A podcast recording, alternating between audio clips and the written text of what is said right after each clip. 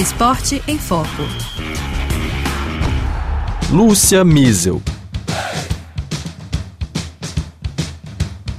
A um ano do início da Copa do Mundo do Catar, Doha ainda tem áreas que são canteiros de obras a céu aberto para receber a competição, para a qual 13 seleções já estão classificadas.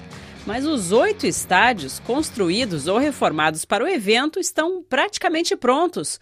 Uma proeza celebrada pela FIFA, Federação Internacional de Futebol. A RFI visitou o país, anfitrião de uma das edições mais polêmicas da história do Mundial.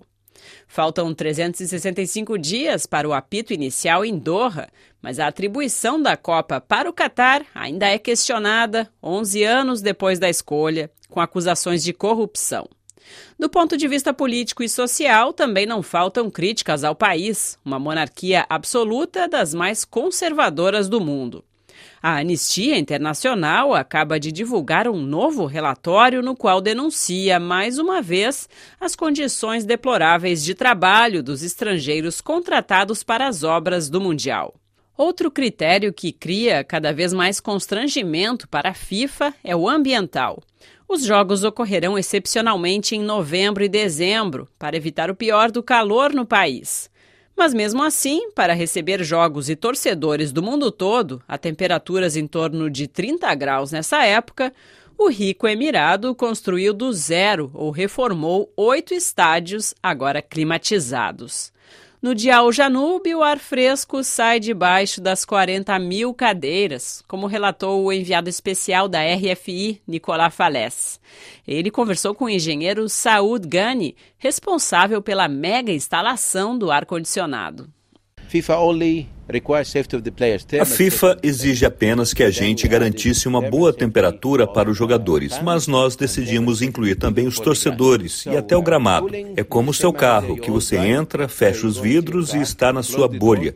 Nós criamos uma bolha, um grande carro. Os dirigentes catares preferem ressaltar outras vantagens da Copa no país, que, segundo eles, compensam o gasto fenomenal com energia para climatização. A proximidade dos estádios. Todas as instalações para a Copa se encontram num raio de 50 quilômetros quadrados, o que significa que ninguém vai precisar pegar avião para se deslocar de uma partida para outra, a exemplo das Copas no Brasil ou na Rússia. A pandemia atrasou as obras, mas seis estádios já deverão receber partidas da Copa Árabe já no fim do mês.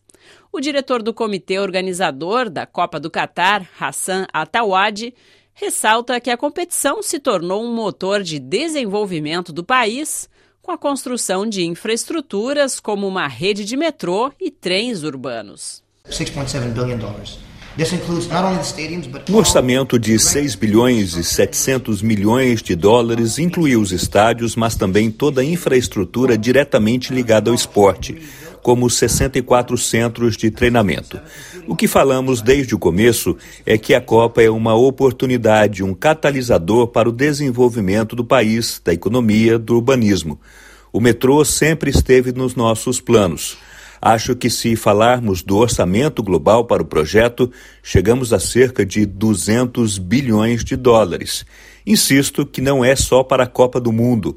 Ela acelerou muitas iniciativas, mas se insere em um plano global de desenvolvimento do país. Os organizadores esperam receber um milhão e meio de visitantes durante o evento mas asseguram a Copa não será um elefante branco no pequeno país cuja população não chega ao dobro disso, de 2 milhões e 800 mil habitantes. Alguns estádios serão parcialmente demolidos depois da competição e equipamentos esportivos sofisticados devem ser doados a países pobres.